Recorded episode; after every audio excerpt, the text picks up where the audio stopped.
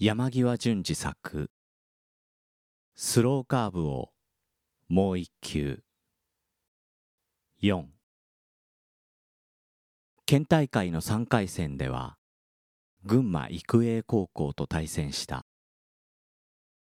7回を終えたところで13対0のコールド勝ちになった。川端は5回までを投げ2安打に抑えた。投球数84球のうちスローカーブは12球である。4回戦準々決勝の対前橋商業戦でも川端は5安打失点2に抑えた。味方の得点は7点である。この日も120球投げたうちスローカーブは20球以上を数えた。準決勝対高崎商業戦はこれに勝てば関東大会へ出られるという試合だった。高崎商業は早打ちをしてきた。川端の球は決して速くはない。打ちやすく見えるはずだ。それを打ち急いだ。わずか4球を投げただけで1イニングが終わってしまう。という回もあった。コーナーワークだけはきちっと抑えているから集中打は打たれないと思っている。ぶつけてもいいからバッターの内角いっぱいに投げればいいわけです。ええ。高高は前半に3点を取るとそれを守りきってしまった。これで関東大会への出場権を得たわけだ。試合前のミーティングで飯野監督はいつもと違ってやや各論に及ぶ話をした。それはこういうことだった。今日テレビ中継がある。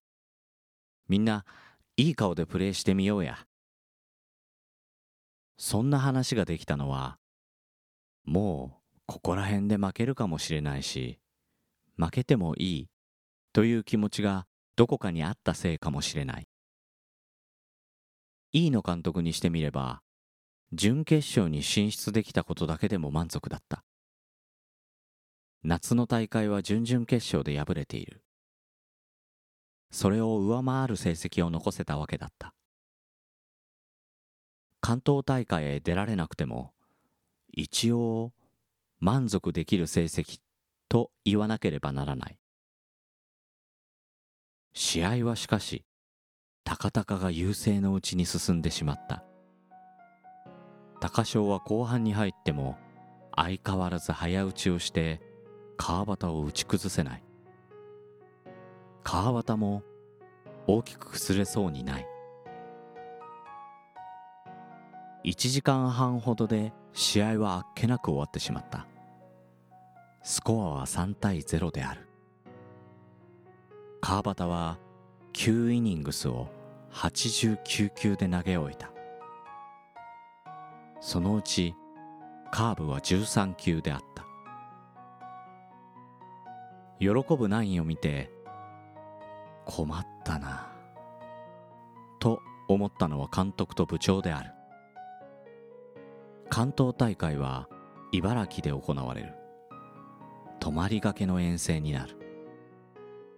しかし高々野球部の予算は年間45万円程度しかなかった。それは例年用具代など細々とした経費で消えてしまう。その翌日の対吉井高校との決勝戦は関東大会への出場がすでに決まっているとはいえ負けられない試合だった。この試合が行われる前にすでに関東大会での組み合わせが決まっておりここで負けると関東大会は2回戦に進んだ場合千葉県の強豪印馬高校と当たることになってしまう。勝てば関東大会で比較的やりやすいチームと対戦できる。組み合わせ表を見ながらそのことに気づいたのはすでにチームが波に乗って関東大会でも勝つつもりでいたからだろう。守りきれたから勝てたんでしょと飯野監督は言った。しぶとく守り抜く。そのうち向こうのチームがじれてくる。そうすればこっちのものです。そう分析しながらも彼はすぐその後にこう付け加えるのも忘れなかった。組み合わせも良かったんです。つまり比較的組みしやすいチームと当たってきた。ということだろう。県大会の決勝戦は接戦になった。1対1の同点のまま9回裏まで進み高高はエラーで出たランナーを内野安打1本で本塁に返した。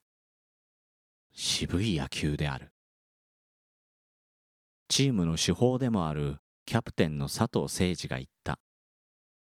うちのチームはホームランをまだ2本しか打ってないんです。そのうちの1本はレフトスタンドのないグラウンドで外野の間を抜けたランニングホームラン。もう1本は利根川商業戦で出たものでこの時のグラウンドは外野手の定位置のすぐ後ろがフェンスになっているくらい狭かったという。このチームは長打力という言葉にも無縁だった。11月2日に水戸市民球場で行われた関東大会第1回戦。対水戸農業戦に8対0のスコアで勝つと田畑野球部長と飯野監督は高崎に電話を入れた。田畑部長は学校に電話口でこう言った。勝ってしまったんですよ。そうか。買っちゃったか。電話口の向こう側には校長がいる。二人とも嬉しさが半分と困惑も半分ほどあった。で問題はですね。分かっている。いくらぐらい足りないかね。もうほとんど残っていません。うーん。とにかくなんとかしよう。ナインは10月31日から水戸に来ていた。11月1日の練習時間が割り当てられていたからである。宿泊先の旅館には11月2日までの予約しか入れていない。それが伸びることになった。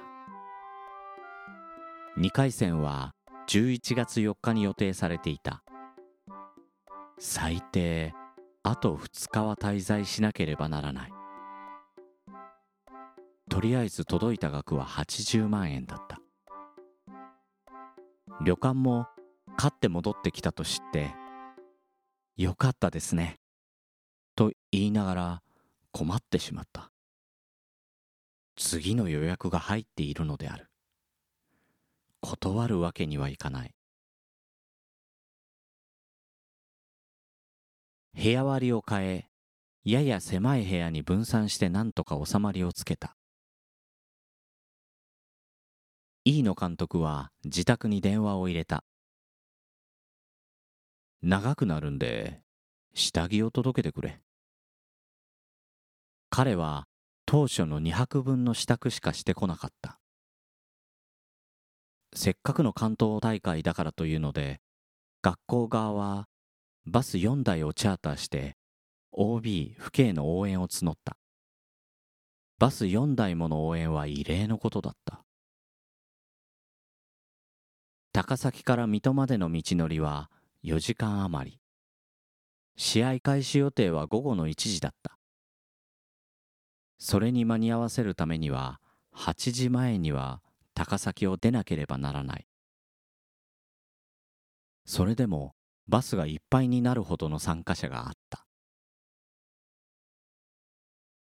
ここで晴れの姿を見ておかなければ見るチャンスはそう簡単にないだろうと考えたからである。落ち着いていたのは選手の方だったのかもしれない。ピッチャーの川端は決勝戦が終わるまで約1週間分の旅行の準備をしてきている。やる限りは勝つつもりで臨まなければならない。打線は1回表でほぼ勝敗を決めてしまった。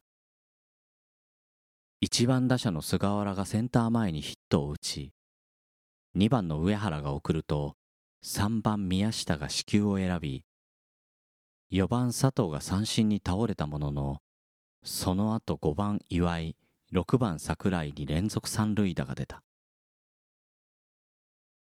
2本も続けて三塁打が出るなんて。チーム結成以来初めてのことだと監督は言った。その後さらに2安打が続いた。これで4点。その裏川端はツーアウトからヒットを1本打たれたがそのランナーの盗塁をキャッチャーの宮下が刺した。これで完全に高々ペースになってしまった。9回を投げ終えて川端の投球数は91球である。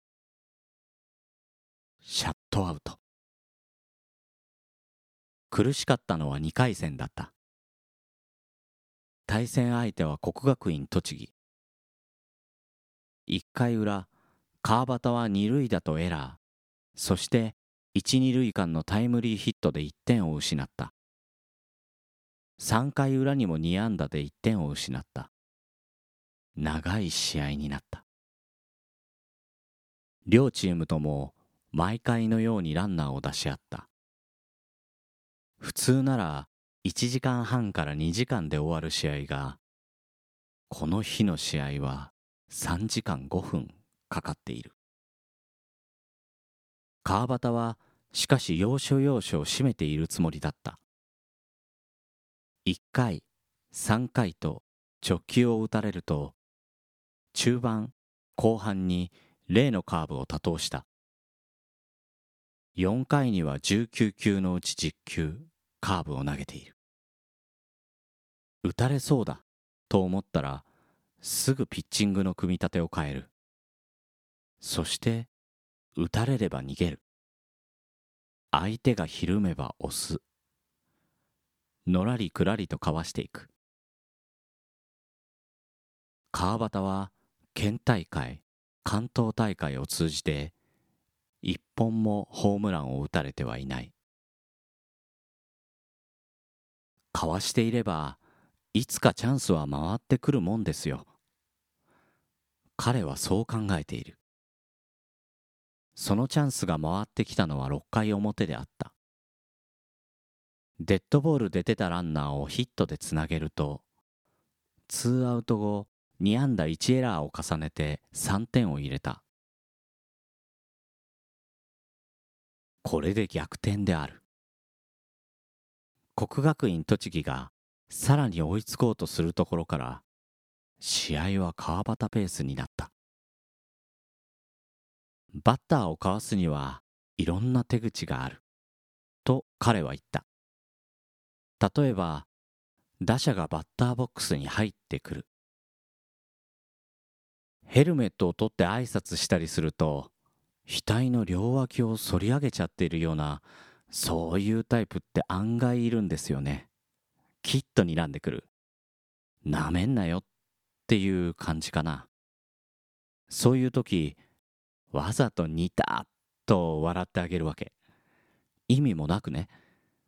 時には、嘲笑うような笑い顔を作るんですよ。相手は妙な気になるみたいですよ。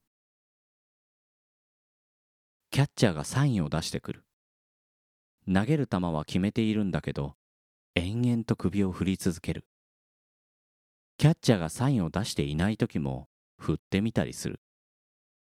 そうやって散らす。投球モーションに入る前グラウンドの砂を軽くつまんで投げ上げる。風の方向を見るふりをして時間を稼いでいるわけだという。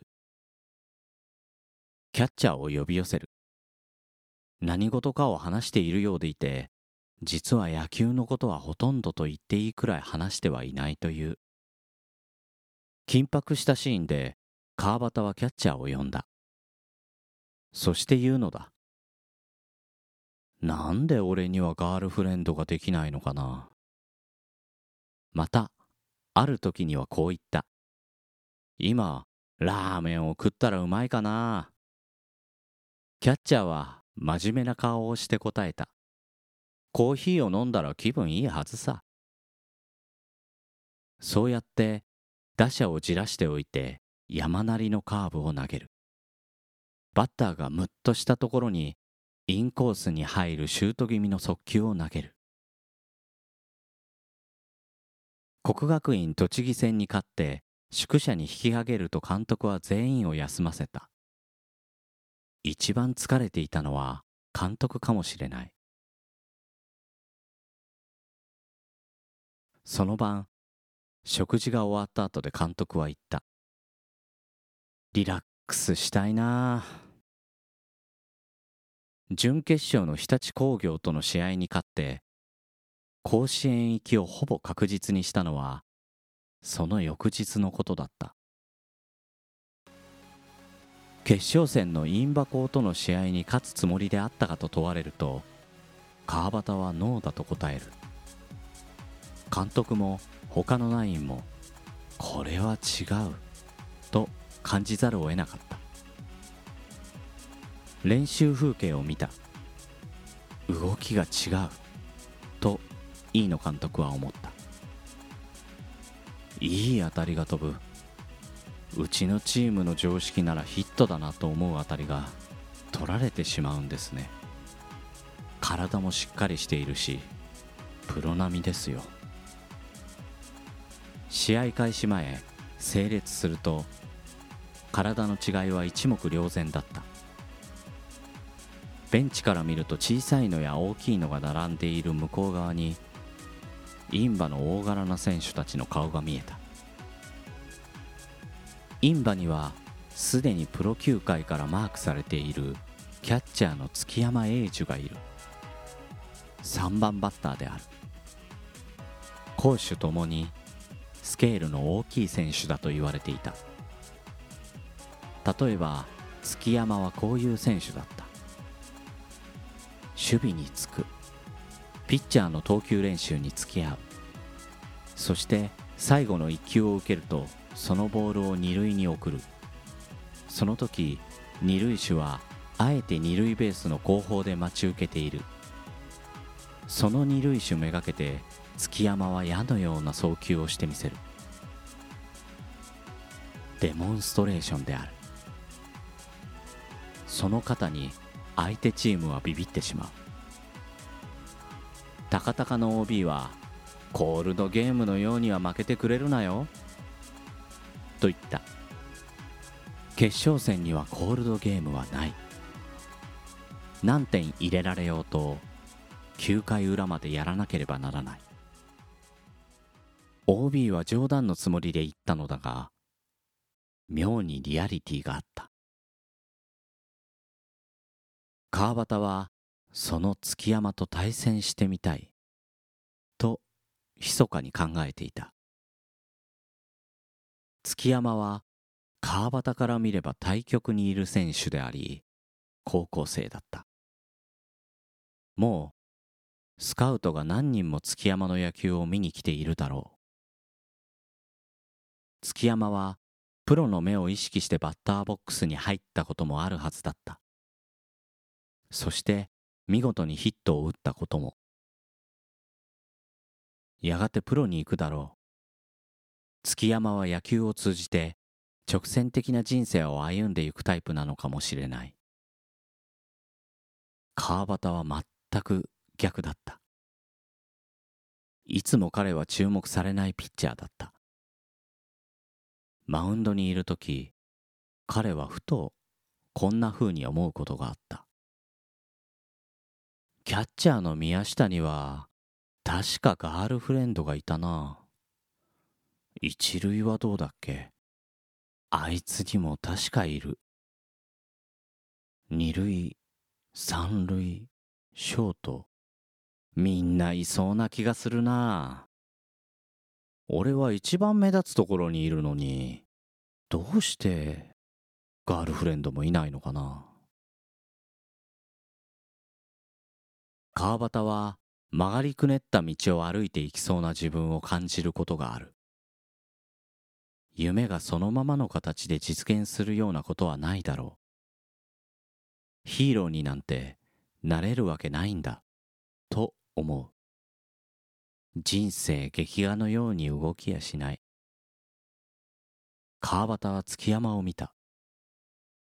無性に抑えたくなった。1回ワンアウト二塁で出てきた月山は気負った川端の4球目のストレートを右中間に持っていった。三塁打である。それが印馬の選手点となった。4回に再び月山が打席に入った。川端はカーブを主体で攻めるつもりでいた。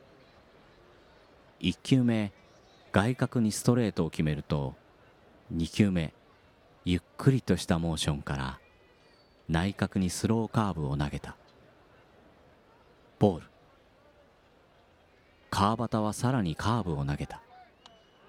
内角低めにゆるゆると落下していく。月山はそれを向きになったように打った。打球はショートの前にポテポテと転がっていった。6回。3度目のバッターボックスがやってきた。ストレートで2球続けてストライクを取るとその後今度は3球続けてスローカーブを投げた。月山はその全てを見逃しボールになった。川端は間を置いた。どうしても三振が取りたいと思った。6球目に投げたのはおそらくその日で一番速い球である。月山のバットは空を切った。ストラックアウト。球審が大きく叫んだ。8回。月山の4度目の打席がやってきた。午後の2時。秋の水戸市民球場は晴れている。スコアは2対3と高々が1点差を追っていた。前線である。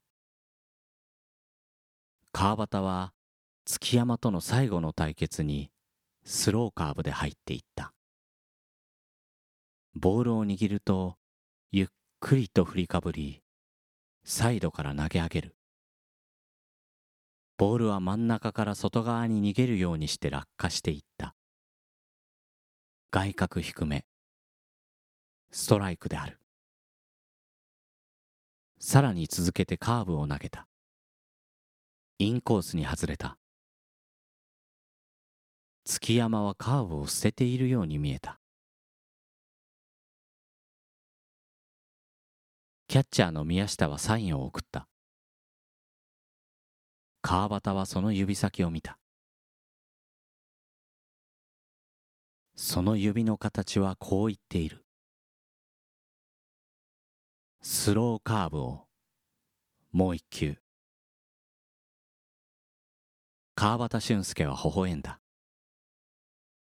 そしてうなずくとゆっくりとスローカーブを投げる。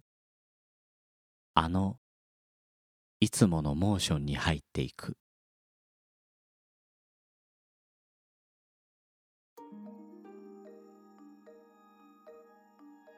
朗読の時間。山際淳二作「スローカーブをもう一球」この番組では感想リクエストをお待ちしています。宛先は「グリーンドット朗読 gmail.com もしくは朗読の時間ツイッターアカウントへの DM まで。定期購読をご希望の方は登録をクリックしてください。レビューもお待ちしております。ナレーターはグリーンでした。